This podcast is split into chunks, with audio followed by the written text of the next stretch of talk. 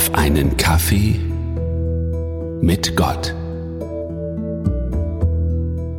Noch etwa neun Tage bis zum heiligen Abend. Dann der erste und der zweite Weihnachtsfeiertag. Kurz danach Silvester. Und die große Frage, die über allem schwebt. Was werden wir an diesen Tagen essen? Vor allem für den heiligen Abend scheinen sich zwei große Parteien aufzuteilen. Die eine wird das Essen sehr einfach halten. Kartoffelsalat und Würstchen zum Beispiel. Die anderen, tja, die fahren ein richtig festliches Weihnachtsmenü auf, mit mehreren Gängen, aufwendig zubereitet, eben genau so, wie ein Feiertag begangen werden sollte. Essen spielte auch im Leben Jesu eine wichtige Rolle. Zum einen mal, weil er sich selbst immer wieder bei Menschen zum Essen einlud.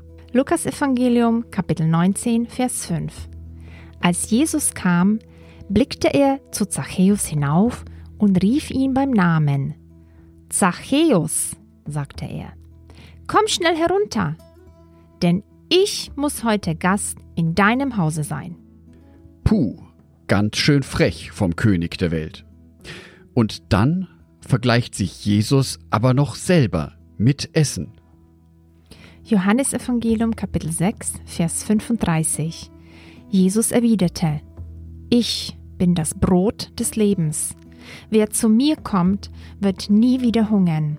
Wer an mich glaubt, wird nie wieder Durst haben. Einige Verse bevor Jesus dieses denkwürdige Zitat ausspricht, schaffte es 5000 Menschen satt zu machen. Alles, was er dazu brauchte, waren zwei Fische und fünf Brote. Am nächsten Tag kam es dann zu einem Gespräch zwischen der Menschenmenge und Jesus. Die Menschen wollten erneut physisches Brot zu essen haben. Was sie dabei aber nicht gesehen haben, war das große Wunder, das Jesus an dieser Stelle getan hat. Johannes Evangelium Kapitel 6 Vers 32 Jesus sagte, ich versichere euch, nicht Mose hat euch das Brot vom Himmel gegeben, sondern mein Vater gibt euch das wahre Brot vom Himmel.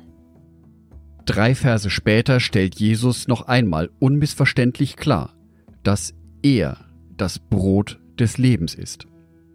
Zu Jesu Zeiten gab es ja bereits vielfältige Lebensmittel, mit denen man sich ernähren konnte. Kräuter, Oliven, Datteln, Fische, Mandeln, Milch, Wein, Ziegen und Schaffleisch. Jesus nimmt aber hier das Bild, ich bin das Brot des Lebens. Nicht der Fisch des Lebens, die Olive des Lebens oder die Mandel des Lebens. Jesus ist das Brot des Lebens. Brot gilt als ein Grundnahrungsmittel, also als ein Nahrungsmittel, das regelmäßig den Hauptbestandteil der Ernährung des Menschen ausmacht. Genau so wünscht sich Jesus, sollen wir mit ihm in Kontakt treten. Es soll ein täglicher Bestandteil unseres Lebens sein. Es soll ein routinierter Bestandteil unseres Lebens sein.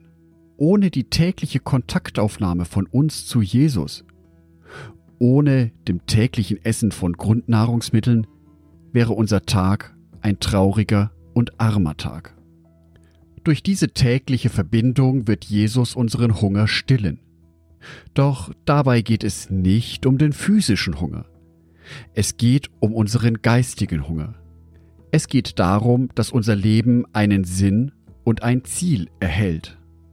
Durch die Verbindung mit Jesus kann mir klar werden, dass ich ein Mensch mit Fehlern bin. Dass diese Fehler aber nicht das letzte Wort haben in meinem Leben.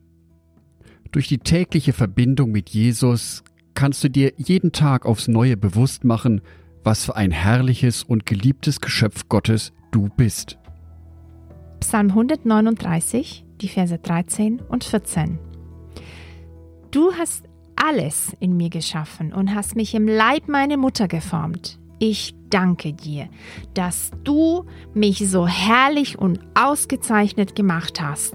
Wunderbar sind deine Werke. Das weiß ich wohl. Ich wünsche dir, dass es eine tägliche Routine wird, dass du gemeinsame Zeit mit Gott, mit Jesus verbringst. Ich wünsche dir auch den Mut, deine offenen Fragen, Sorgen, Nöte und Zweifel vor Gott zu bringen. Ich wünsche dir den täglichen Hunger nach Jesus und seiner Gemeinschaft.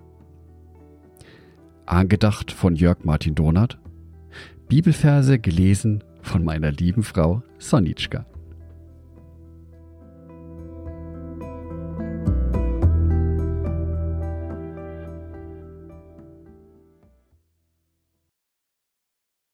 Ein herzliches Dankeschön an alle meine Patreons, die es mir ermöglichen, weiterhin den Podcast auf einen Kaffee mit Gott zu produzieren.